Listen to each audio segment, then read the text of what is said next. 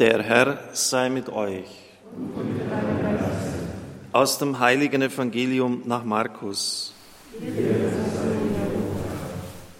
In jener Zeit zog sich Jesus mit seinen Jüngern an den See zurück. Viele Menschen aus Galiläa aber folgten ihm. Auch aus Judäa, aus Jerusalem und Idumea, aus dem Gebiet jenseits des Jordan und aus der Gegend von Tyrus und Sidon kamen Scharen von Menschen zu ihm, als sie von all dem hörten, was er tat. Da sagte er zu seinen Jüngern, sie sollten ein Boot für ihn bereithalten, damit er von der Menge nicht erdrückt werde. Denn er heilte viele, so dass alle, die ein Leiden hatten, sich an ihn herandrängten, um ihn zu berühren. Wenn die von unreinen Geistern Besessenen ihn sahen, fielen sie vor ihm nieder und schrien, du bist der Sohn Gottes. Er aber verbot ihnen streng bekannt zu machen, wer er sei. Evangelium unseres Herrn Jesus Christus.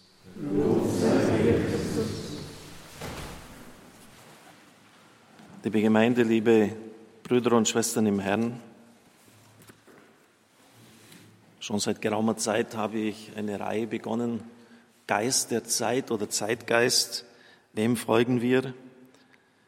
Dem Geist Gottes, der uns führt und dessen Führung wir uns überlassen sollen, oder Zeitgeistströmungen. Und ich bin da die Heilige Schrift durchgegangen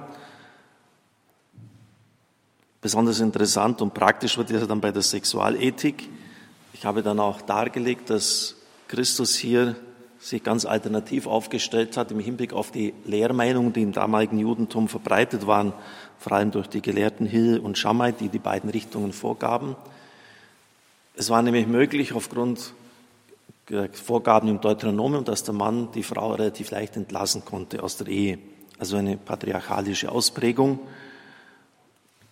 Die Gründe waren mehr oder weniger schwer und Jesus sagt, habt ihr nicht gelesen im Buch Genesis, dass Gott sie als Einheit schuf, als Mann und Frau, was aber Gott verbunden hat, darf der Mensch nicht mehr trennen. Also das ist damals vor dem Hintergrund der gängigen Schulmeinungen und Lehren damals herausgestochen. Das war alternativ und man würde das, wenn man es jetzt so theologisch einsortieren müsste, geradezu als rechtsaußen bezeichnen müssen. Es betrifft aber auch seinen persönlichen Lebensstil. Die Füchse haben ihren Bau und die Vögel ihre Nester. Der Menschensohn aber hat nichts, wohin er seinen Kopf legen könnte. Das heißt, er hat kein Nest gleichsam gehabt, keine Nestwärme, keine Geborgenheit. Er hat keine Familie, keine Gattin, in der Luft er gleichsam atmen kann. Und Gerhard Lofing stellt in seinem Buch Jesus von Nazareth, was er wollte, wer er war, das gut heraus, arbeitet das heraus, ich beziehe mich auf seine Ausführungen.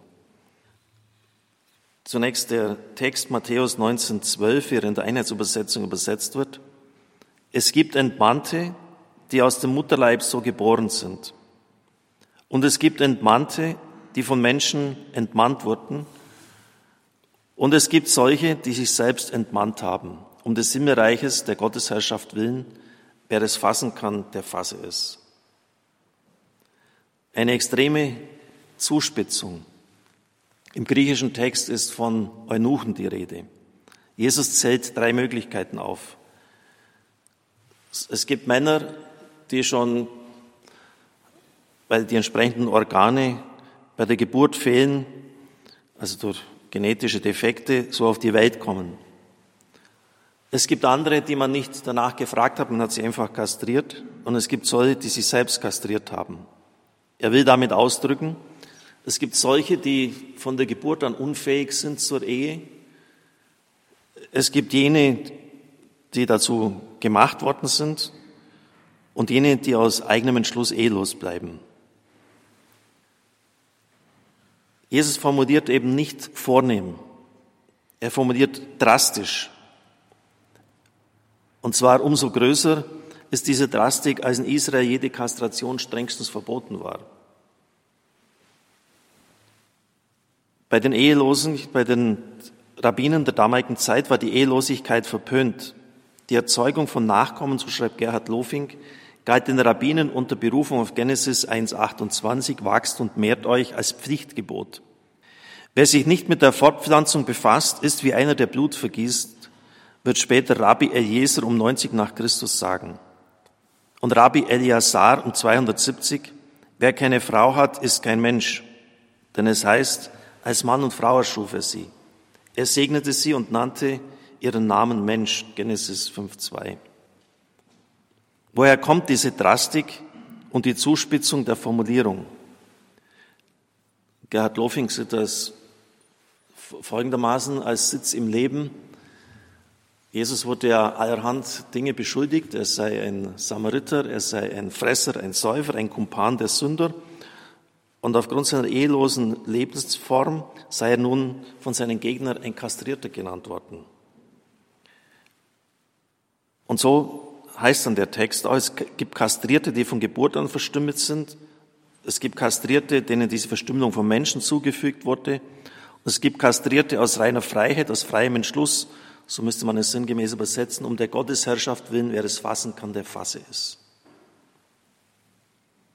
Das in unserem Zusammenhang Entscheidende ist, Jesus bringt hier, so Lofing, seine eigene Ehelosigkeit sowie die Trennung seiner Jünger von ihren Familien mit der Gottesherrschaft in Verbindung. Er konstatiert, es gibt die freie Entscheidung zur Ehelosigkeit um der Gottesherrschaft willen.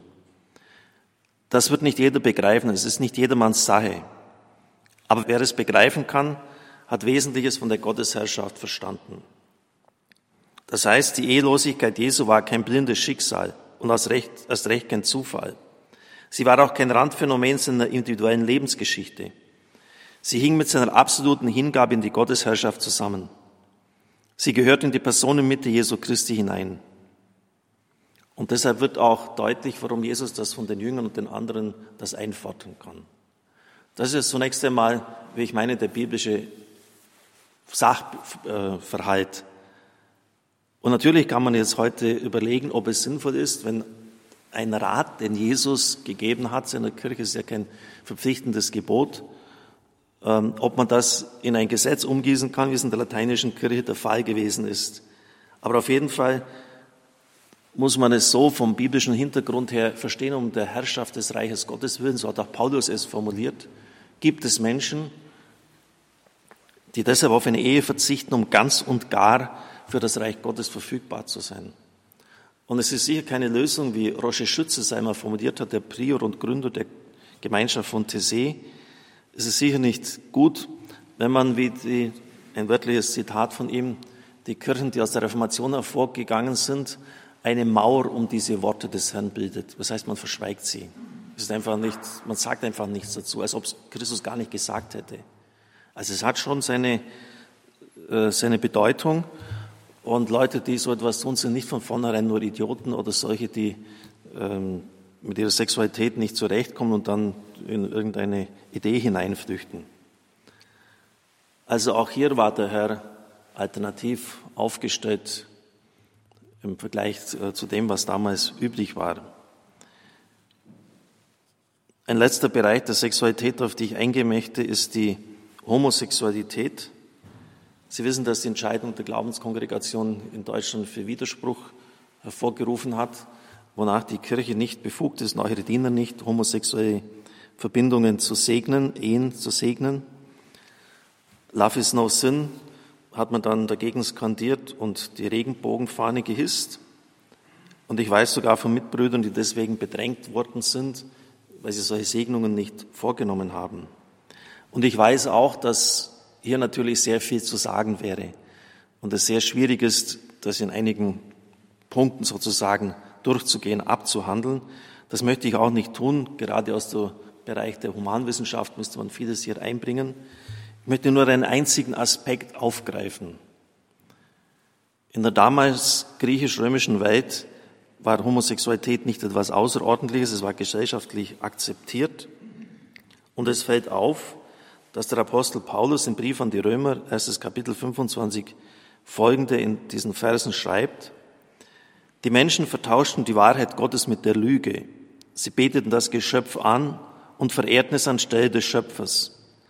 Darum lieferte Gott sie entehrenden Leidenschaften aus. Ihre Frauen vertauschten den natürlichen Verkehr mit dem Widernatürlichen. Ebenso gaben auch die Männer den natürlichen Verkehr mit der Frau auf und entbrannten in Begierde zueinander. Männer trieben mit Männern Unzucht, treiben mit Männern Unzucht und erhalten den ihnen gebührenden Lohn für ihre Verirrung. Ich kann ja nicht erkennen, dass der Apostel Paulus hier irgendwie zeitgeistig äh, unterwegs ist. Er formuliert nämlich sehr grundsätzlich. Es wurde das Geschöpf angebetet, also das bedeutet ja, dass eine Götzenverehrung stattgefunden hat und die Folge aus diesem Verhalten war eine moralische Verirrung, die sich auch im Bereich der Sexualität niedergeschlagen hat. Es war also sicher jetzt äh, kein Gefälle von Sklave, Herr oder eine Missbrauchssituation, auf die sich der Apostel Paulus bezieht, sondern es geht um etwas ganz Grundsätzliches. Und es ist immer die Frage, wie ich das jetzt einschätze. Und ich glaube, dass da Anthony Ciambrone, der stellvertretende Direktor der École Biblique von Jerusalem, eine entscheidende Antwort gegeben hat. Es gibt ja in der katholischen Kirche zwei so Kaderschmieden sozusagen für die Bibelexegese. Es ist ähm, das Biblikum in Rom und die École Biblique in Jerusalem. Also das sind, das sind wirklich die Spezialisten, die auch andere in der Bibelwissenschaft ausbilden. Und er stellt einfach die Frage, wer ist denn Paulus eigentlich? Alle sind sich einig, auch die kritischsten Theologen, dass er dem Herrn vor Damaskus begegnet ist. Er hat Christus gesehen. Und zwar nicht nur einmal. Er hat öfters Offenbarungen von ihm bekommen. Und er formuliert das so im Korintherbrief, die überragende Erkenntnis der Person Jesu Christi und dessen, was er ist und was er will.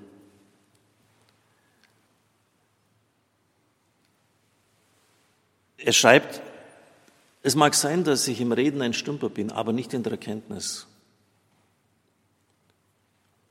Und er teilt auch mit, dass er im dritten Himmel war, dass er die Herrlichkeit bei Gott gesehen hat.